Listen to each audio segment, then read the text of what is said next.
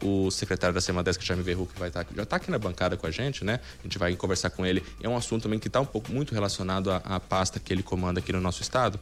A gente, inclusive, consegue repercutir com ele daqui a pouco o quão o quão difícil deve estar para os prefeitos ter essa redução da participação do seu município no FPM. Às vezes é um recurso muito importante. Tiago, é um acho recurso... que para a gente não perder o embalo, a gente chama o, o Jaime Berroco, nosso consultor de economia agora, e depois o secretário. né? Já porque ele está aqui já mesmo, né? Bom dia, secretário. bom dia, secretário. Bom dia, bom dia a todos vocês. Tá aberto? Tá, tá tranquilo. Só encostar mais um tá, pouquinho. Obrigado. Bom dia. Não, bom dia. Eu acho que esse assunto, veja o seguinte, nós estávamos acompanhando com o IBGE a contagem da população. Primeiro, nós tínhamos uma expectativa do próprio estado de Mato Grosso do Sul já chegar a uma população aí de 3 milhões de habitantes. Essa era uma expectativa que nós tínhamos na recontagem. Isso favorece, inclusive, o estado de Mato Grosso do Sul. E além disso, nós tivemos um outro problema. Campo Grande, por exemplo, também se falava muito em um milhão de habitantes, nós chegamos aí a 962 mil habitantes. Mas todas as cidades ainda cresceram. Mato Grosso do Sul cresceu. O grande problema foi exatamente as cidades que você relatou, que são cidades. Então, qual é o primeiro trabalho? Houve essa solicitação da Soma Sul para o TCU fazer uma verificação e nós também acionamos o IBGE para ver se. Porque existe uma parte disso que é estimativa e existe uma parte que é censo. Então, é uma mistura essa estimativa de população é uma mistura entre censo e estimativa. Então não houve uma contagem de toda a população. Então realmente nós estamos trabalhando para que nessas cidades onde a gente teve a redução, porque a princípio não há uma motivação muito clara porquê da, da, da, diminuição da população nessas cidades. Então, nós estamos trabalhando junto ao IBGE e a SomaSul junto ao TCU para determinar provavelmente uma recontagem ou um censo mais específico nesse município. Tem Secretário, e, e, ele, desculpa, Tiago, eles saem do, do Estado, aqui diz isso, né? Eles saem do Estado esse movimento entre as cidades? Não, esse é um movimento, pelo que nós percebemos claramente, é um movimento entre as cidades. Né? Então, muita gente, a ideia é que muita gente, Corumbá se deslocou, por exemplo, para Campo Grande. Então, a maioria não é uma diminuição de número de pessoas no estado de Mato Grosso do Sul. Na verdade, é um movimento intra. É, já, vamos dar um exemplo de Ribas. Ribas a gente está estimando que sai de 24 mil habitantes para 34 em dois, três anos. Parte e a maioria, deles sul Mato Grossense. Isso, a maioria dessas pessoas se deslocam ou de Campo Grande ou outras cidades. Então, Mato Grosso Sul aumenta a população, mas os municípios aí têm uma distorção. E aí nós temos que olhar, Joel, política pública para muitas vezes em algum município que efetivamente isso tenha ocorrido, de levar alguma indústria, levar algum movimento de desenvolvimento para que a gente tenha uh, um crescimento populacional ali. Inclusive a legislação federal tem um dispositivo que pro, protege. Eu não eu li a legislação, não lembro se num período ou quando ocorrem essas reduções no FPM, não tem? Ah, existe também essa. Tem, tem. Mas ela, ela tem que ser requisitada exatamente porque o município tem que ter um período de adequação das suas finanças, né? Então ele solicita e aí você tem um período de adequação e, e, e de recontagem. Pronto, o nosso comentarista Jaime Verruc sai agora para daqui a pouco voltar o secretário para nossa entrevista. 7h31, vamos então para o nosso primeiro intervalo aqui no MS no Rádio. Lembrando, você participa com a gente, nosso WhatsApp é o 99333 1047. 99333 1047. Intervalo, já voltamos. Você está ouvindo MS no rádio pela sua FM Educativa 104. Olha está chovendo na roceira. De segunda a sexta, das 13 às 15 horas, você acompanha comigo, Marta Maria, MPB de A a Z, com os grandes nomes da nossa música, os clássicos, lançamentos e as vozes da nova geração. Salve o compositor. Popular. E na sexta, 10 da noite, o nosso encontro é com os compositores brasileiros, os donos da música, aqui na 104, a rádio para todo mundo ouvir. Agora em Campo Grande, mais uma loja de instrumentos musicais e sonorização profissional. A Arca Áudio, Vídeo e Iluminação tem como especialidade projetos de sonorização para igrejas, templos, auditórios, bares e restaurantes. Também projeto de tratamento e isolamento acústico, além de variedades de instrumentos musicais. Conta com uma grande variedade de mesas digitais Line Array, Vertical Array e as melhores marcas da linha Pro do mercado. A Arca Vídeo também faz reparação e manutenção em equipamento de áudio. Um grande diferencial da nossa loja é que vamos até o cliente para dimensionar todo o sistema de som e iluminação cênica para maior economia, evitando gastos desnecessários. Solicite uma visita técnica pelos telefones 67 2525 8712 ou pelo WhatsApp 99985 5335. Fale com o Edmar. De volta com MS no rádio pela sua FM Educativa 104. De volta com o seu MS no rádio, dentro do nosso Rádio Livre, né? A partir de agora a gente vai bater um papo, agora sim, né? Com o secretário da Semadesc, Jaime Berruc, que está aqui com a gente, já participou do outro bloco ali, falando, fazendo comentários também, mas agora está aqui na bancada do MS no rádio para falar dos próximos desafios né, na sua área nos próximos meses. A PASC ganhou algumas atribuições, né? E que mantém aí o trabalho em outras áreas também. Bom dia, secretário. Bom dia mais uma vez. Secretário. Bom dia, bom dia a todos vocês. Secretário, aumentou só o nome ou veio mais responsabilidade? aí também. Não, na verdade teve, teve uma, uma, uma, pequena mudança, vamos chamar assim, mudou o nome, né? Agora é Secretaria de Meio Ambiente, Desenvolvimento Econômico e Ciência, Tecnologia e Inovação. Mas na lógica da, da estrutura saiu o turismo. O turismo, o Marcelo Miranda assume a pasta do turismo, então fica a Secretaria de Turismo, uh, Esporte e Cidadania na outra secretaria e acrescentou na secretaria a Fundação do Trabalho, então entrou o sistema de qualificação e emprego no Estado, dado que nós somos os grandes geradores de emprego do lado da, da captação de investimento, então veio o trabalho e veio também a Companhia de Gás, a MS Gás, eh, são os dois órgãos vinculados. Então eu tinha eu tinha oito, saiu um, entrou dois. Então agora a gente está com nove secretarias vinculadas então, a, a, aumentou, além daquilo, além do agro, da indústria, da ciência e tecnologia, da agricultura familiar, da qualificação e do meio ambiente, acrescentou-se ainda a questão da trabalho e qualificação. Secretário, na, na, na linha do, da, da Tostines, que vende mais porque é fresquinho, é fresquinho porque vende mais, a gente vive há muito tempo, né? E assim, acho que o Brasil inteiro passa por esse problema, né? Da, da questão da qualificação. É, é, é culpa um pouco desse, desse trabalhador que às vezes não quer a mudança? Porque a gente pega lá, né? O trabalhador é, tem, tem vaga para tal coisa. O cara fala, puxa, mas eu não sou isso. É. E o Estado tem oferecido essa qualificação, né? Eu acho que o Sebrae tem contribuído é. bastante para isso também, o Sistema S. O é, que, que falta para esse trabalhador falar assim, poxa, vou mudar, né? Vou virar a chave. É, esse, esse é um grande desafio que nós temos, por isso que foi colocada a qualificação. O governador Rio, inclusive, no seu plano de governo, nós vamos criar o voucher qualificação para que aquelas pessoas que precisam se qualificar, e muitas vezes tem alguns uh, programas que são cobrados, nós vamos pagar para se qualificar. Mas vamos. Uh, existe uma pergunta clássica que é a seguinte: se nós temos hoje, por exemplo, se a gente pegar hoje o jornal Funtrab, hoje acho que tem 1.342 vagas nessa segunda-feira abertas no estado de Mato Grosso do Sul, e por outro lado nós temos um grupo de pessoas desempregadas. Primeiro ponto, nós temos uma preocupação com o jovem. Né? Nós temos muitos jovens com baixo nível de escolaridade. Então, pessoas que estudaram até sexta, seis, sete anos de estudo e que não conseguem receber essa qualificação. Então, eu, eu normalmente preciso, para qualificar para a indústria, até para o próprio agro, que ele tenha ensino médio. Então, esse é o primeiro desafio que a gente está tratando com a educação. Uma outra pessoa que é desempregada e trabalha muito no mercado informal são as mulheres, normalmente acima de 35 anos, que são arrimo de família. Então elas têm baixa escolaridade, baixa disponibilidade para trabalhar e elas não conseguem se inserir no mercado de trabalho. E o terceiro é exatamente isso que você falou, a requalificação.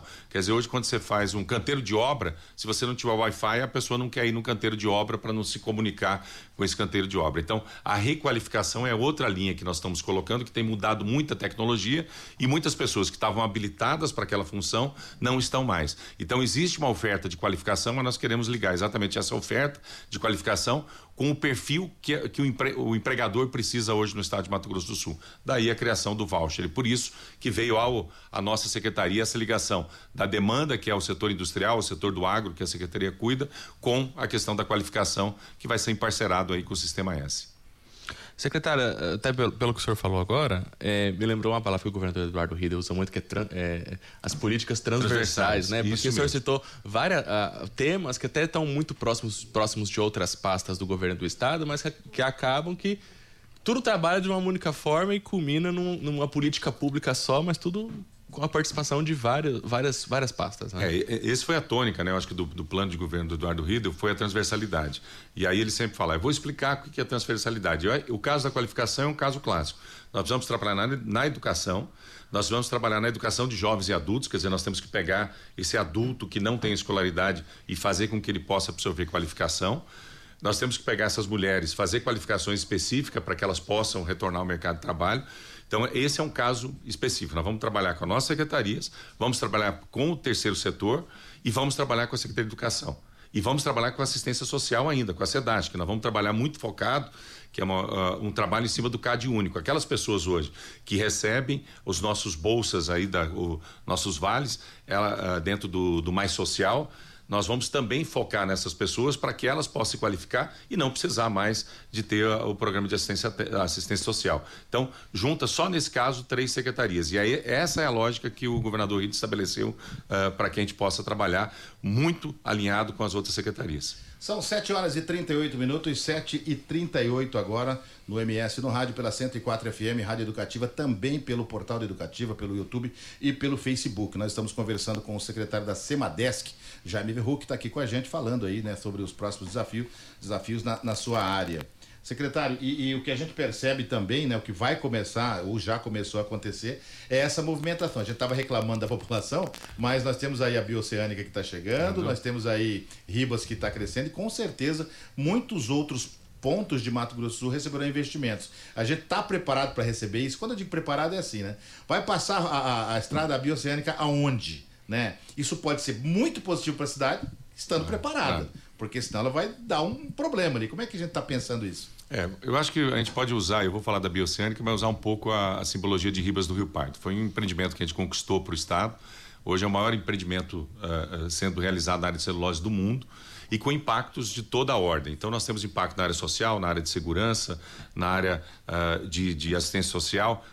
E o que, que nós fizemos lá, Joel? Fizemos todo uma, um planejamento disso. Inclusive, na quinta-feira, o governador Riedel esteve nós estivemos junto com a Suzano mostrando os compromissos. Então, a empresa assume um conjunto de compromissos, o Estado também. Então, nós estamos construindo o hospital.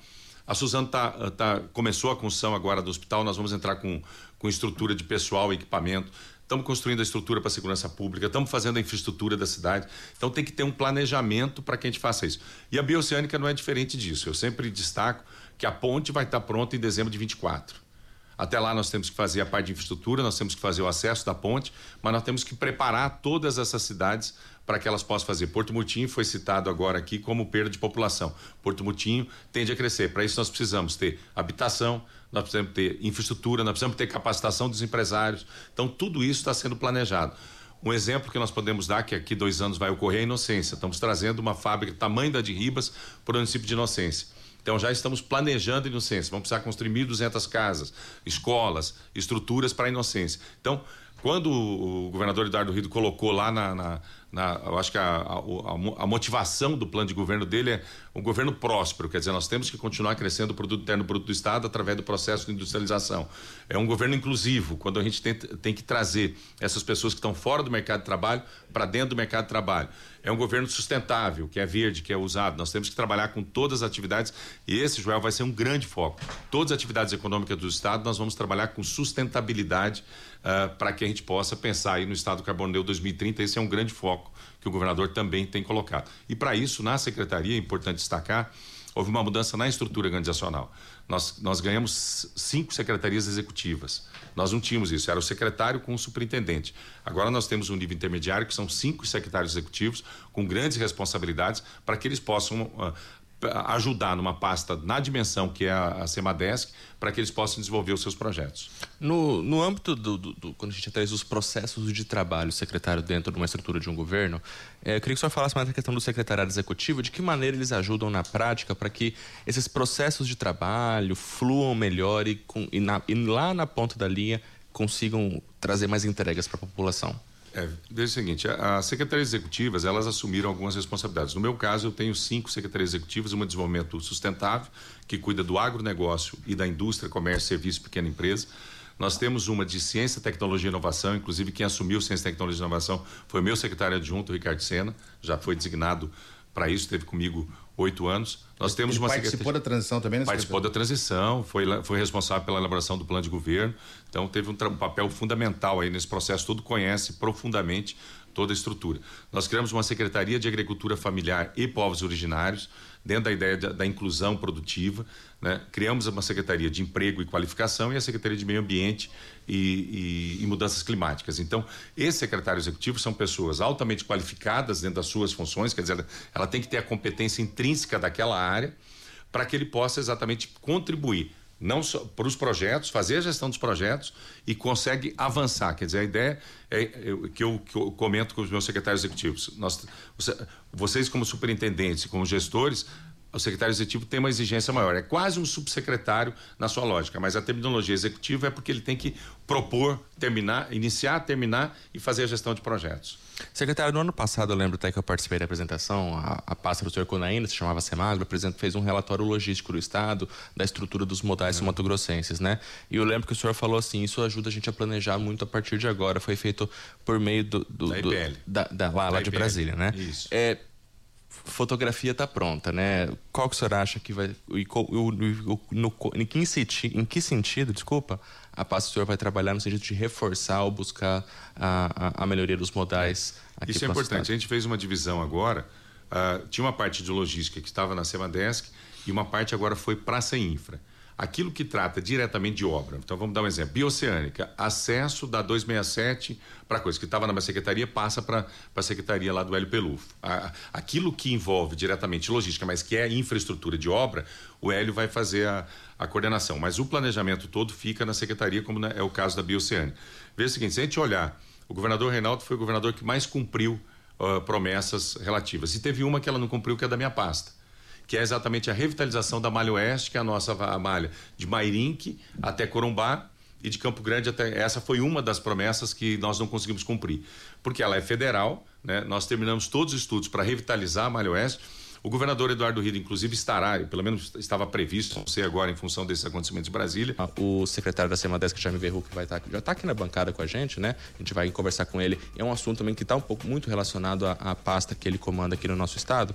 A gente, inclusive, consegue repercutir com ele daqui a pouco o quão o quão difícil deve estar para os prefeitos ter essa redução da participação do seu município no FPM. Às vezes é um recurso muito importante. Tiago, é um acho recurso... que para a gente não perder o embalo, a gente chama o, o Jaime Berro, que é nosso consultor de economia agora, e depois o secretário.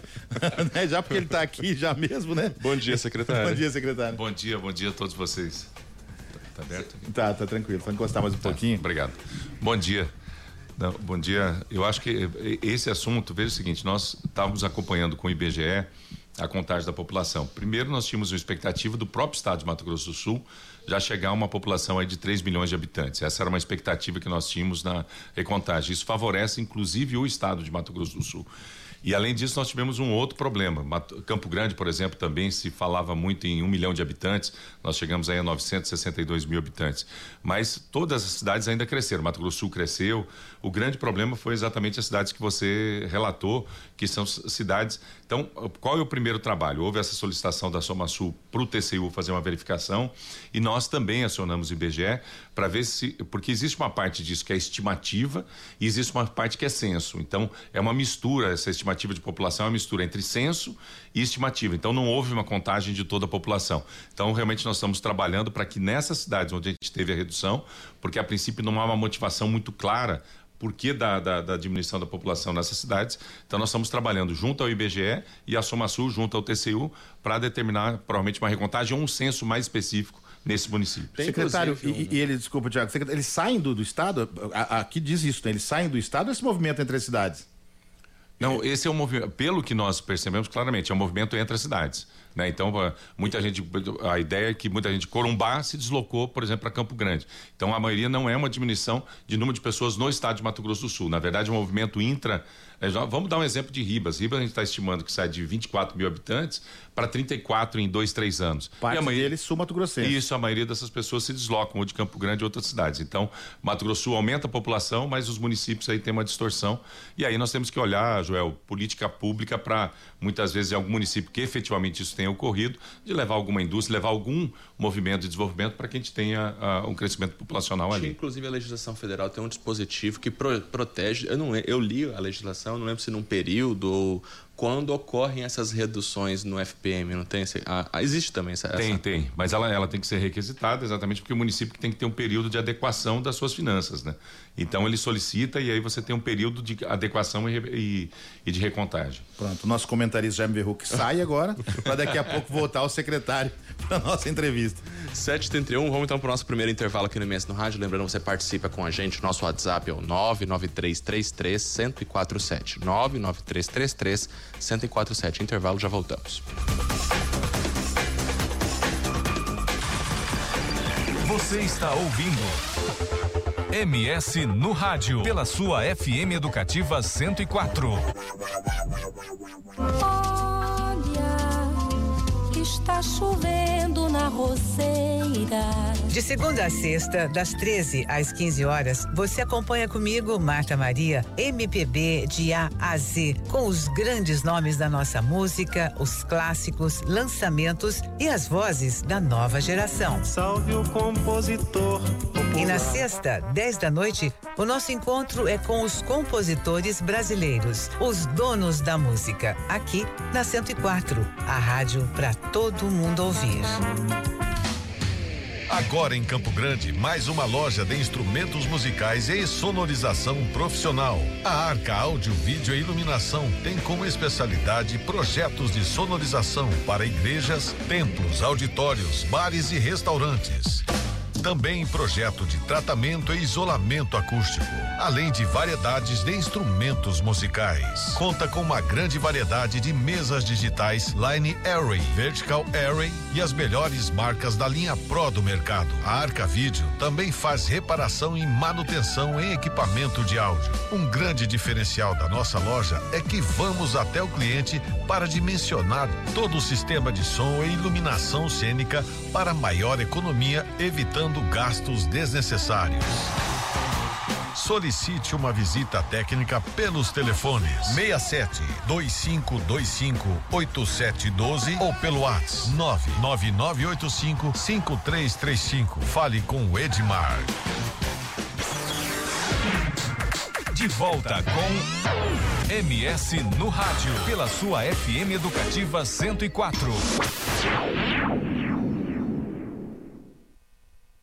De volta com o seu MS no rádio, dentro do nosso Rádio Livre, né? A partir de agora, a gente vai bater um papo, agora sim, né? Com o secretário da Semadesc, Jaime Verruc, que está aqui com a gente, já participou do outro bloco ali, falando, fazendo comentários também, mas agora está aqui na bancada do MS no rádio para falar dos próximos desafios né, na sua área nos próximos meses. A PAS que ganhou algumas atribuições, né?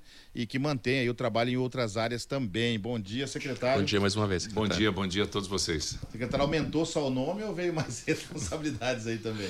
Não, na verdade, teve, teve uma, uma, uma pequena mudança, vamos chamar assim, mudou o nome, né? Agora Secretaria de Meio Ambiente, Desenvolvimento Econômico e Ciência, Tecnologia e Inovação.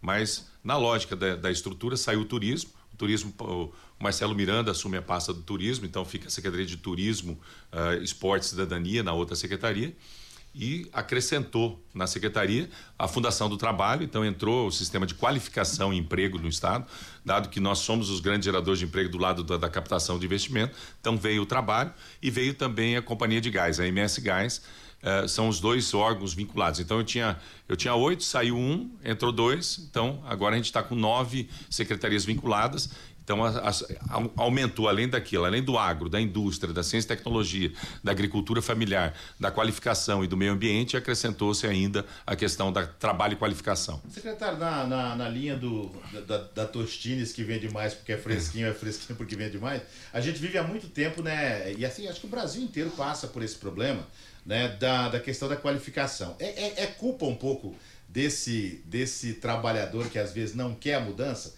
Porque a gente pega lá, né? O trabalhador é, tem, tem vaga para tal coisa. O cara fala, puxa, mas eu não sou isso. É. E o Estado tem oferecido essa qualificação, né? Eu acho que o Sebrae tem contribuído é. bastante para isso também, o Sistema S. O é, que, que falta para esse trabalhador falar assim, poxa, vou mudar, né? Vou virar a chave. É, esse, esse é um grande desafio que nós temos, por isso que foi colocada a qualificação.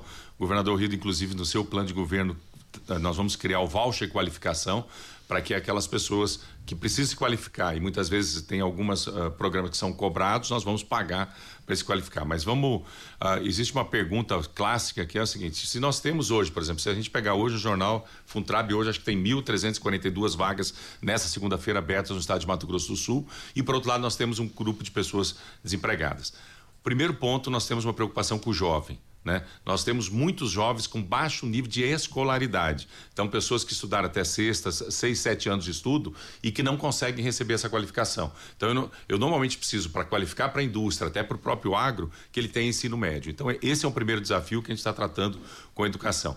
Uma outra pessoa que é desempregada e trabalha muito no mercado informal. São as mulheres, normalmente acima de 35 anos, que são arrimo de família. Então elas têm baixa escolaridade, baixa disponibilidade para trabalhar e elas não conseguem se inserir no mercado de trabalho. E o terceiro é exatamente esse que você falou, a requalificação. Quer dizer, hoje quando você faz um canteiro de obra, se você não tiver Wi-Fi, a pessoa não quer ir no canteiro de obra para não se comunicar com esse canteiro de obra. Então, a requalificação é outra linha que nós estamos colocando, que tem mudado muita tecnologia e muitas pessoas que estavam habilitadas para aquela função não estão mais. Então, existe uma oferta de qualificação, mas nós queremos ligar exatamente essa oferta de qualificação com o perfil que, que o, empre, o, empregador precisa hoje no estado de Mato Grosso do Sul. Daí a criação do voucher. E por isso que veio ao, a nossa secretaria essa ligação da demanda, que é o setor industrial, o setor do agro, que a secretaria cuida, com a questão da qualificação, que vai ser emparcerado aí com o Sistema S. Secretária, até pelo, pelo, que o senhor falou agora, é, me lembrou uma palavra que o governador Eduardo Rida usa muito, que é, é as políticas transversais, transversais né? Porque o senhor citou vários uh, temas que até estão muito próximos, próximos de outras pastas do governo do estado, mas que, que acabam que tudo trabalha de uma única forma e culmina num, numa política pública só, mas tudo com a participação de várias, várias, várias pastas. Né? É, esse foi a tônica, né? Eu acho que do, do plano de governo do Eduardo Riedel foi a transversalidade. E aí ele sempre fala, eu vou explicar o que é transversalidade. o caso da qualificação é um caso clássico. Nós precisamos trabalhar na, na educação, nós vamos trabalhar na educação de jovens e adultos, quer dizer, nós temos que pegar esse adulto que não tem escolaridade e fazer com que ele possa absorver qualificação. Nós temos que pegar essas mulheres, fazer qualificações específicas para que elas possam retornar ao mercado de trabalho. Então, esse é um caso específico. Nós vamos trabalhar com as nossas secretarias, vamos trabalhar com o terceiro setor e vamos trabalhar com a Secretaria de Educação.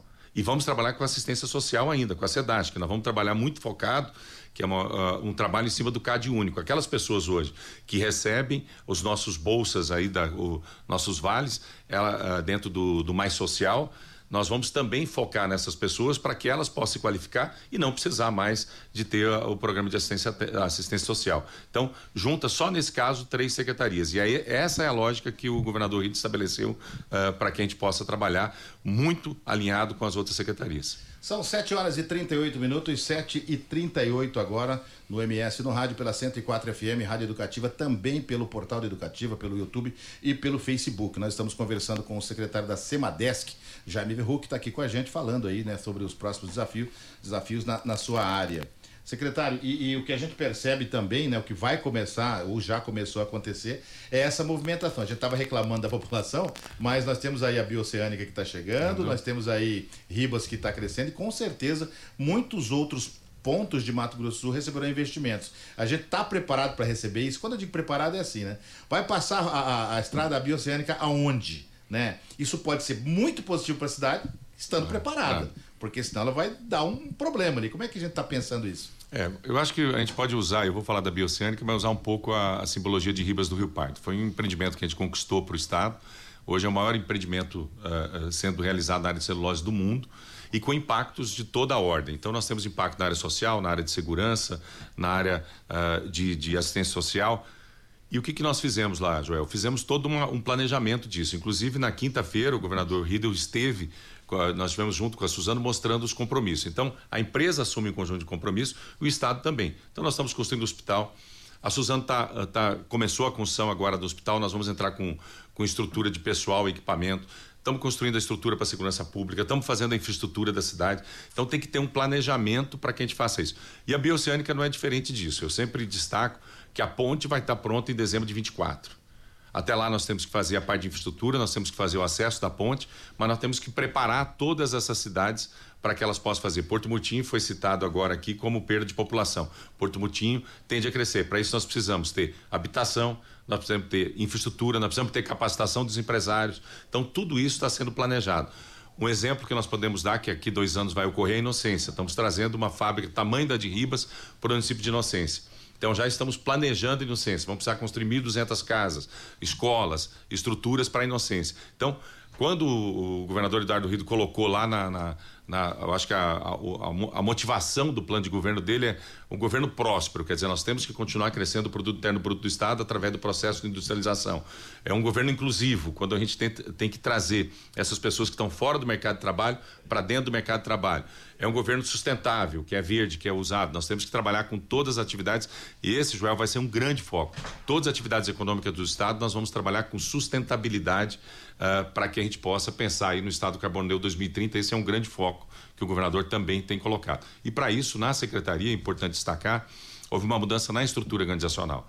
Nós, nós ganhamos cinco secretarias executivas. Nós não tínhamos isso, era o secretário com o superintendente. Agora nós temos um nível intermediário que são cinco secretários executivos com grandes responsabilidades para que eles possam uh, ajudar numa pasta na dimensão que é a, a Semadesc para que eles possam desenvolver os seus projetos. No, no âmbito do, do, do, quando a gente traz os processos de trabalho secretário dentro de uma estrutura de um governo, é, eu queria que o senhor falasse mais da questão do secretariado executivo, de que maneira eles ajudam na prática para que esses processos de trabalho fluam melhor e, com, e, na, e lá na ponta da linha consigam trazer mais entregas para a população. É, veja o seguinte, as secretarias executivas, elas assumiram algumas responsabilidades. No meu caso, eu tenho cinco secretarias executivas, uma de desenvolvimento sustentável, que cuida do agronegócio e da indústria, comércio, serviço, pequena empresa. Nós temos uma de ciência, tecnologia e inovação, inclusive quem assumiu ciência, tecnologia e inovação foi o meu secretário adjunto, Ricardo Sena, já foi designado para isso, esteve comigo oito anos. Nós temos Ele uma participou da transição também? Participou da transição, foi, foi responsável pela elaboração do plano de governo. Então, teve um, um papel fundamental aí nesse processo todo, conhece profundamente toda a estrutura. Nós criamos uma Secretaria de Agricultura Familiar e Povos Originários, dentro da ideia da, da inclusão produtiva. Né? Criamos uma Secretaria de Emprego e Qualificação e a Secretaria de Meio Ambiente e, e, e Mudanças Climáticas. Então, esses secretários executivos são pessoas altamente qualificadas dentro das suas funções, quer dizer, ela tem que ter a competência intrínseca daquela área para que ele possa exatamente contribuir não só para os projetos, fazer a gestão dos projetos e consegue avançar. Quer dizer, a ideia é, é que, eu, que, eu, comento com os meus secretários executivos. Nós, vocês, como superintendentes como gestores, o secretário executivo tem uma exigência maior. É quase um subsecretário na sua lógica, mas a terminologia executiva é porque ele tem que propor, terminar, iniciar, terminar e fazer a gestão de projetos. Secretário, no ano passado, eu lembro até que eu participei da apresentação, a, a pasta do senhor Conaína, se chamava Semagro, presidente fez um relatório logístico do Estado, da estrutura dos modais é. mato-grossenses, né? E eu lembro que o senhor falou assim, isso ajuda a gente a planejar muito a partir de agora, foi feito por meio do... do da IBL. Do, da, da, lá, da lá de Brasília, né? Isso. É, fotografia está pronta, né? Qual que o senhor acha que vai. E, o, no, no, em, que sentido, em que sentido, desculpa, a pasta do senhor vai trabalhar no sentido de reforçar ou buscar a, a, a melhoria dos modais aqui Isso é importante. A gente fez uma divisão agora. Uh, tinha uma parte de logística que estava na Semadesc e uma parte agora foi praça e infra aquilo que trata diretamente de obra. Então vamos dar um exemplo. Bioceânica, acesso da 267 para coisa que estava na minha secretaria passa para a secretaria lá do Hélio Pelufo. A, aquilo que envolve diretamente logística, mas que é infraestrutura de obra, o Hélio vai fazer a, a coordenação. Mas o planejamento todo fica na secretaria, como é o caso da Bioceânica.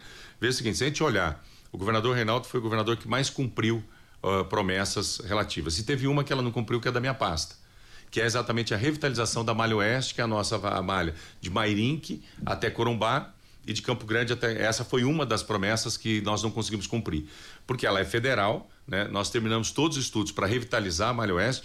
O governador Eduardo Rido, inclusive, estará, pelo menos estava previsto, não sei agora, em função desses acontecimentos de Brasília, fazendo uma discussão com o ministro Tarcísio essa semana, lá em São Paulo, que também tem uma parte da Malha Oeste, para que a gente juntar forças de São Paulo e Mato Grosso do Sul para a revitalização da Malha Oeste. Então, a questão de logística, nós temos um retrato e ela se torna crítica a cada dia. Vou lhe dar alguns exemplos. Corumbá. Nós acabamos de lançar lá um investimento de 5 bilhões na área de mineração. São mais duas empresas de mineração, a MCR, que é a JF, agora dobrando a capacidade. Então a gente sai de 3 bilhões de toneladas esse ano e vai para 6. Se nós não tivermos a ferrovia, nós vamos aumentar muito o fluxo de, de caminhões na, na 262, que já é caótico. Todos sabem que é só ir a Corumbá e sabem o quanto é caótico. A via e o volume de tráfego. Então, esse é um gargalo, foi apontado e nós precisamos trabalhar.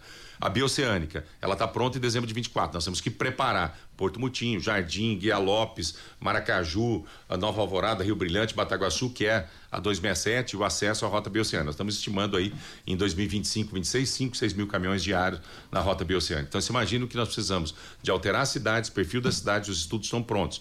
Precisamos agora que o governo federal, e também está na pauta de fevereiro, para a gente ir ao Ministério de Transportes, que está cuidando de ferrovia. Hoje nós temos o Ministério de Portos e Aeroportos, e tem um específico de transportes, que é exatamente a questão das ferrovias. Então nós vamos trabalhar é, com isso. Então, são alguns gargalos. Eu vou te dar um exemplo agora. 2024, segunda, segundo semestre de 2024, nós vamos inaugurar Suzano em Ribas do Rio Pardo. Entram ali diariamente 500 carretas bitrem de, de eucalipto, 500, só numa fábrica. E saem em torno de 300 e 350 carretas carregadas de celulose para exportação. Então, é um movimento que nós estimamos, mas ele não existe hoje ainda. Esse movimento não existe nessa. Então, nós temos que revitalizar toda a BR-262. Então, essa é uma outra prioridade que nós estabelecemos no governo, de fazer um trabalho na 262 junto ao governo federal. Ela tem que ser duplicada, tem que ser reestruturada, não só a manutenção. Então, esses são os grandes gargalos. Temos a 163, que está previsto a, a relicitação que, que a gente vê aí cotidianamente os problemas da 163, ela tem que ser relicitada. Então é 267, 262 e 163, que são rodovias federais, são um grande foco para a gente melhorar a questão logística. E continuar, obviamente, todas as obras já previstas das, das nossas estaduais, que são fundamentais para o fluxo de transporte. Secretário, o senhor, o senhor já, já explicou que eu vou perguntar de novo, mas eu vou entrar porque pela questão do, do, do ouvinte ele quer ser bem visual, né? Vamos lá. Uhum. É, essa essa bioceânica que cruza Mato Grosso do Sul, a gente vai ter então é, algumas rodovias duplicadas, né? Algumas outras construídas, né? Algumas passam por dentro da cidade. Como é que é isso para a gente visualizar? É. Então vamos imaginar o seguinte: vamos pegar só o trecho Mato Grosso do Sul, né? Nós estamos construindo uma ponte entre Carmelo Peralta e Porto Mutim, então é uma ponte sobre o Rio Paraguai um desafio. Nós precisamos fazer o acesso da ponte até a BR-267. A BR-267 sai de Bataguaçu, Casa Verde, Nova Alvorada, Rio Brilhante, Maracaju, Guia Lopes, Miranda, Porto Mutim. Então, essa é a BR-267, que é considerada a rota bioceânica, que nós temos que sair do Atlântico para o Pacífico. Mas, obviamente, que nós temos todo acesso a Campo Grande até a, a esse fluxo. O que, que nós fizemos? Nesse trecho da 267, nós fizemos o, chamado EVTEA, um estudo de viabilidade econômica e técnica, onde nós já identificamos todas as obras necessárias, que são terceira pista, rotatória. Vou lhe dar um exemplo de Jardim. Jardim está previsto uma rotatória, uma, uma, construção de uma nova ponte sobre o Rio Miranda, porque hoje em Jardim todo esse fluxo entra exatamente dentro do Jardim. Nós chegamos ali, vamos a Bonito, chegamos em Jardim. Então está previsto uma nova ponte com, uma, com, uma, com contorno rodoviário para que a gente não tenha a intensidade de fluxo e, a, e nem suporta o fluxo ali em Jardim. Então esse é um caso.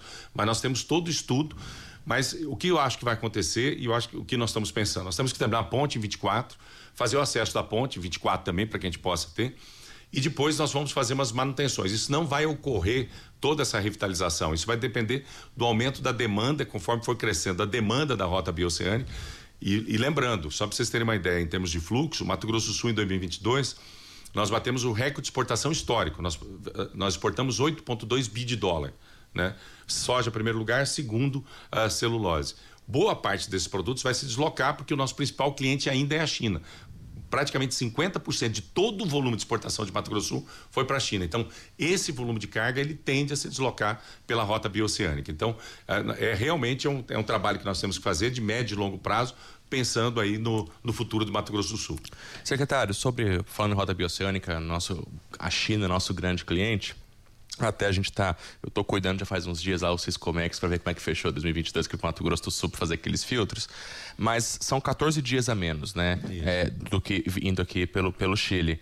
Mas eu lembro que o senhor já falou também uhum. em várias oportunidades sobre a questão, a questão aduaneira, a questão fiscal, porque daqui tem saída do Brasil, entrada do Paraguai, saída do Paraguai, entrada da Argentina, saída da Argentina, entrada da Chile. Então são seis paradas, dependendo do fluxo, o caminhoneiro vai ficar lá 14 dias né? É. E como é que tá esse debate aí? Vai, é um debate que precisa, que quem tem, assim, o, o Estado dá o norte, mas é o Itamaraty que precisa resolver. O Estado pode fazer alguma coisa? Como é que fica isso? Isso, na verdade, assim, eu participo de, da, da Comissão Mista Brasil-Paraguai, que é especificamente da construção da ponte, mas é onde nós levamos esse assunto. Mas é um assunto realmente do Ministério das Relações Exteriores, em função dos acordos do Mercosul, isso passa necessariamente dentro dos acordos do Mercosul. O Paraguai, nós já avançamos em, especificamente em relação a Porto Mutim, quer dizer, em Porto Mutim, nós vamos ter uma cabeceira única do lado brasileiro. Esse, esse é o único ponto que nós avançamos, que é uma relação bilateral Brasil e Paraguai. E agora nós estamos focando exatamente na questão da Argentina, Chile, uh, para que isso ocorra. O ideal é que a gente tivesse, um, vamos dar um exemplo, um Porto Seco em Campo Grande, eu pudesse lacrar o caminhão e colocar ele no Porto do Chile. Da mesma forma, saindo do Chile, chegar em qualquer lugar do Mato Grosso. Esse é o ideal. E nós vamos trabalhar para isso. Porque eu não posso perder, na verdade, assim, Uh, se eu tiver essa estrutura de alfândega que você acabou de relatar, pode botar 30, 35 dias. Né? Então eu perco toda a competitividade que eu tenho em relação a, a, ao tempo. Eu ainda tenho uma competitividade em relação ao custo. Mas se isso acontecer, ela vai ficar uma rota turística, não viabiliza a questão da exportação de carga. Por isso que todos os países nós estamos mostrando os estudos e eles estão bastante sensíveis em relação a isso. Muitas vezes tem uma discussão, ah, mas por que, que essa cabeceira não é minha, não está na divisa, por que, que então não faz no Paraguai? Mas é um processo de negociação aonde o Itamaraty vinha participando e eu acredito que ele se intensifique agora, porque o governo, na, na, durante a transição, eu tive a oportunidade de ser chamado pela transição do presidente Lula para apresentar a bioceânica. E ficou muito claro esses grandes desafios. Então, eu acredito que isso está na pauta já uh, do, do, novo governo, por mais que está um pouco distribuído isso nos ministérios, mas o Ministério das Relações é o responsável por essa ação. Secretário, existe alguma. Olha, eu viajando de novo nas conversas, né? mas existe uma, uma, um pensamento, né? E vocês participam, é. evidentemente, de vários fóruns, nessa questão do transporte. A gente, a gente não fala mais no, no transporte dos trilhos aí, né? E uma das maneiras de desafogar um pouco a, as carretas, né, seria isso. Existe no, nacionalmente essa conversa? Veja o seguinte: o governo anterior tinha estabelecido aí um, um foco muito grande na ferrovia. Nós tínhamos inicialmente uma preocupação, se estabeleceu o marco regulatório, importante destacar o marco regulatório federal, e nós criamos a lei estadual. Hoje, qualquer empresa que queira fazer uma ferrovia no âmbito do território Mato Grosso Sul, somos nós que autorizamos. Nós não precisamos mais do governo federal. Né? Existe uma lei, nós mudamos a Constituição estadual e uma lei estadual já implementada. Isso é importante. Mas nós estamos muito focados na questão da ferrovia. Primeiro que nós estabelecemos a Ferro Norte, que é lá em, e conseguimos criar dois terminais ao longo desses oito anos, Aparecido Taboado e Chapadão, que operam com mais de 2 milhões de toneladas. A nossa nova Ferroeste, Maracaju, Dourados, aguarda somente a, lista, a, a licença prévia do IBAMA para ser listada na Bolsa.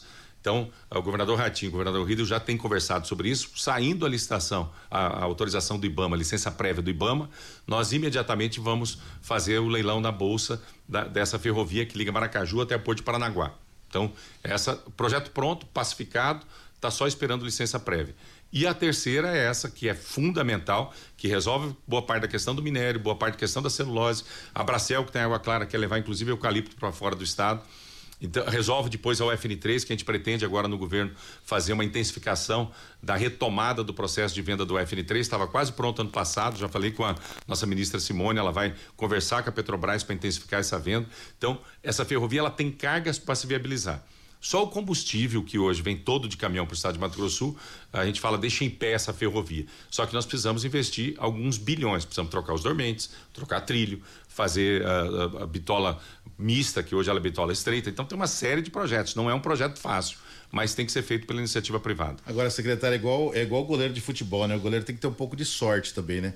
Agora, o, o senhor deu, deu, deu algumas sortes, vamos dizer assim, aliada à competência. Primeiro a ministra Tereza Cristina. Isso. E agora a ministra Simone, tudo na sua pasta. Isso é bom demais, né? Não, é excelente. A ministra Tereza foi fundamental aí no agro, né? E a Simone da mesma forma. Agora, no planejamento, ela tem uma capacidade de nos ajudar em vários segmentos. Então, e eu conheço a Simone desde a época da prefeitura, a gente trabalhou muito junto, além da, da, do Eduardo Rocha estar tá conosco também, que é um, que é um secretário que está na Casa Civil.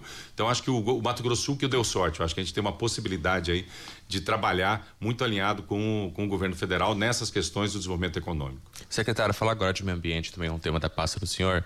É, um, do, um dos compromissos assumidos por Mato Grosso do Sul também constou no plano de governo que o Eduardo Hilo entregou na Justiça Eleitoral para trabalhar é a neutralização da emissão de carbono até 2030.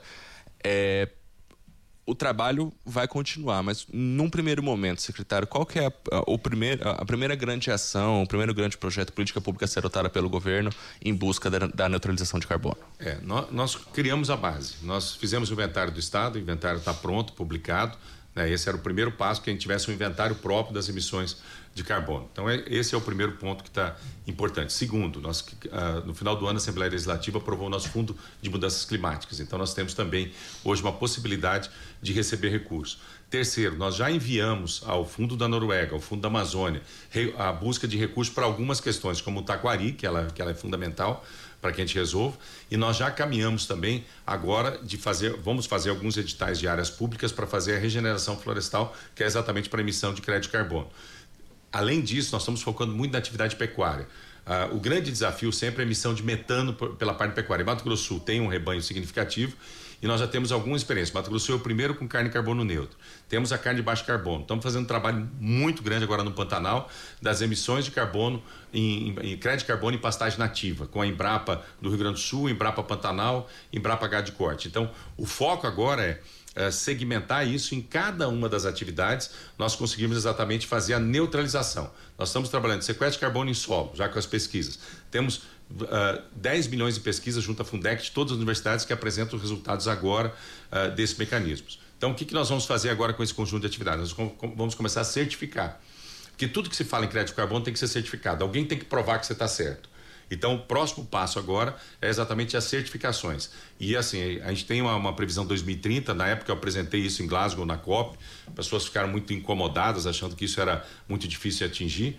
E eu falo para vocês, a cada dia, Mato Grosso Sul, pelo perfil, 94% da energia produzida é limpa. Né? Então, nós temos um perfil de produção no estado, que com certeza a gente vai próximos dois anos aí, eu acredito que o Mato Grosso Sul consegue já certificar. Lembrando que agora, recentemente, foi um trabalho feito pela Fundetur, nós certificamos bonito como carbono neutro, o primeiro destino turístico de ecoturismo do mundo carbono neutro. Então foi um pequeno amostra e lá foi avaliado, não é só o turismo, toda a parte de produção, produção agrícola, pegada de carbono de fertilizantes. E ele foi certificado agora poucos dias aí uh, no final do ano como primeiro destino de ecoturismo carbono neutro. O voo da Gol, eu gosto de dar exemplo, o voo da Gol que vai para Bonito, quando nós nós fechamos o voo da Gol, eu lembro que eu estava com o governador, eu pedi que esse voo fosse carbono neutro. E ele é um voo carbono neutro. Então, todas as pessoas que entram e vão para Bonito no voo da Gol, que vai direto de Congonhas, elas pagam um, um FII e isso é neutralizado. Ainda não é neutralizado no estado. Eu quero que, que a empresa que faz a neutralização, ela está fazendo na Amazônia, que venha fazer no estado, mas o voo é neutralizado. 7 horas e 57 minutos. Tânia Jimenez, tem pessoal aí mandando alô, cumprimentando o secretário? Sim, bom dia, secretário. Bom dia. Temos aqui no portal da Educativa o Zacarias Baixa, dando um bom dia aí para o secretário, a todos os nossos ouvintes. É o Danilo Costa, disse assim: esse conhece. Adri Cordoba disse bom dia. Escutar Jaime Verruc e todas as pautas positivas para o desenvolvimento do Mato Grosso do Sul nos motiva e acalenta nosso coração depois de um domingo tão triste para o domingo. O secretário para o Brasil. Tem, tem mais alguém? Tem, Temos tem. no YouTube o Francisco Ferreira dando um bom dia também. Tem, tem um, meme, um meme de brincadeira, secretário, com dois policiais prendendo o índio que, que faz a dança da chuva, né? Então, e o senhor teve vistoriando os estragos né, causados pela chuva. A gente agradece. Não, não prende o índio, não. Deixa o índio lá. A gente. É bom, estou precisando de chuva para lavoura, para agricultura, para a gente fazer um, uma boa safra esse ano. A gente agradece né, aos céus pela chuva, mas a, alguns estragos também são causados. O senhor deu uma, uma olhada aí, né? É, na verdade, assim, no, a, a, imagem ficou muito clara aí, foi a inundação ali da Via Parque, toda a estrutura, e o assoreamento do segundo lago, que é, que é importante a gente destacar. O segundo lago, ele tem essa função, ele tem a função de reter a areia. Então, as pessoas por vários momentos vão ver que aquele lago ele enche de areia. Mas aí, Joel, nós, nós verificamos junto com o Hélio Pelufo, passamos o drone, fizemos a verificação, já estamos fazendo os concertos relativos à cerca tal. Primeiro ponto, funcionou muito bem o Joaquim Português, que é aqui na Rua do Poeta, que é aquela piscinão, nós acompanhamos, ficou, ah, então assim, mesmo com 158 milímetros, nós vimos quando a gente faz o investimento é que a gente consegue reter todo o resíduo. E aí nós tivemos uma preocupação de uma obra que está paralisada da Prefeitura Municipal de Campo Grande, que é aqui na Mato Grosso, no Réveillon. Nós colocamos o drone lá, verificamos, nós tivemos muito resíduo de areia, em função de estar tá em obra, que acabaram entrando para dentro do, do Lago da, das Nações Indígenas, em função dessa obra ainda não está finalizada. Né? Então conversei muito com o secretário Rude que a gente tem que terminar essa obra. Né?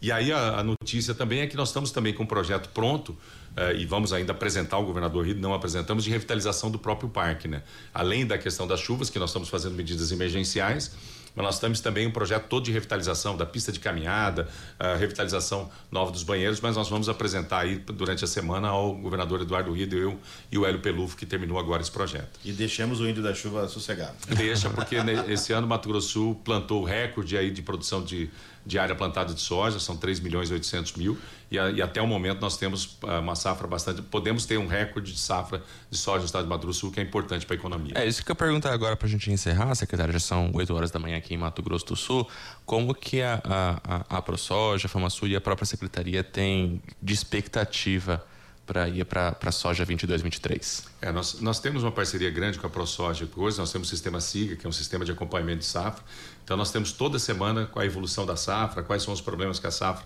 tem sinalizado. E até o momento, assim, o ciclo de chuvas tem sido favorável, né? Uh, para a produção de soja. Então, até nesse momento, nós temos uma expectativa aí. Nós tivemos a área recorde de ter uma safra recorde de Mato Grosso do Sul. Né? E eu acho que esse, esse é um caminho. E eu não posso deixar, Joel, de comentar, obviamente, como até alguém, ah, acho que a Adri aí, Córdoba comentou, uh, nós temos que comentar o fato de ontem, né? Eu, eu vou falar um pouco sobre uma lógica da nossa pasta, né? Obviamente que todos houve um, um repúdio total a esses atos, isso foi, me parece, uma unanimidade e tem que ser dessa forma no, no Brasil inteiro mas eu, eu olho muito sobre, vou olhar sobre uma ótica, outra ótica, né? Eu acho que o mundo, a, a partir de hoje, verifica uma instabilidade no Brasil, quer dizer, houve uma invasão dos três principais poderes, é, Supremo, Câmara e tal, então houve uma tentativa de demonstração que esses poderes, então é um risco institucional, quer dizer, eu acho que a sinalização ontem foi que o Brasil poderia ter um risco institucional, e risco institucional se chama investidor reduzindo investimento, então se, sob o ponto de vista da economia, talvez os impactos ainda vão ser sentidos no médio e longo prazo, né? Então, acho que, é, eu acho que essa lógica de, de, um rápido restabelecimento aí da ordem, me parece que o governo federal e todos os governos, todos os governadores buscam essa rapidamente. Essa resposta rápida, né? Essa resposta rápida parece que começou ontem, ela é fundamental quando nós olhamos sobre a instabilidade. A economia trabalha muito com expectativas, quer dizer, os empresários eles vão investir no longo prazo, fazer um investimento em cima das expectativas. Então, você tem que criar rapidamente uma nova expectativa de principalmente uma estabilidade, uma credibilidade institucional, que eu acho que essa foi a grande tentativa ontem ontem uh, nessa invasão absurda, mas essa foi a grande criar uma instabilidade institucional e me parece que ontem as medidas tomadas são no caminho que isso não ocorra. Eu acho que esse é, é fundamental quando a gente pensa no desenvolvimento econômico sustentável do país. Secretário, agora a gente pega um Mato Grosso do Sul, então, que agora no caso do gado, a gente estamos com status de território livre de febre aftosa já sem a vacinação, Isso. o que abre comércio exterior para a gente, para muitos países que, que enfim, não queriam que receber um produto que recebeu que teve essa que teve essa vacina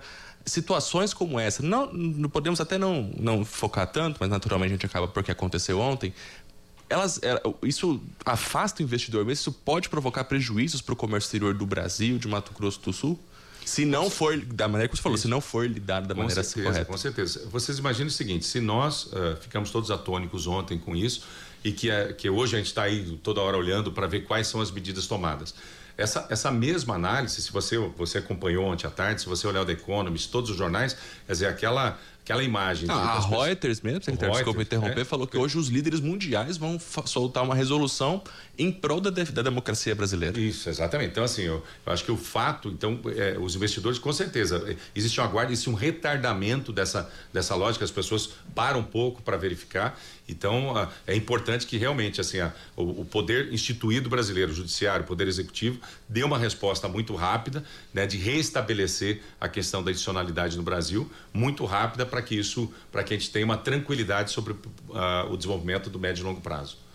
Secretário da Semadesc, Jaime Verruc, obrigado pela sua participação conosco hoje, abordando vários temas, participou inclusive da nossa primeira meia hora. Obrigado pela sua participação. Muito obrigado, obrigado bom dia a todos. Muito obrigado, obrigado.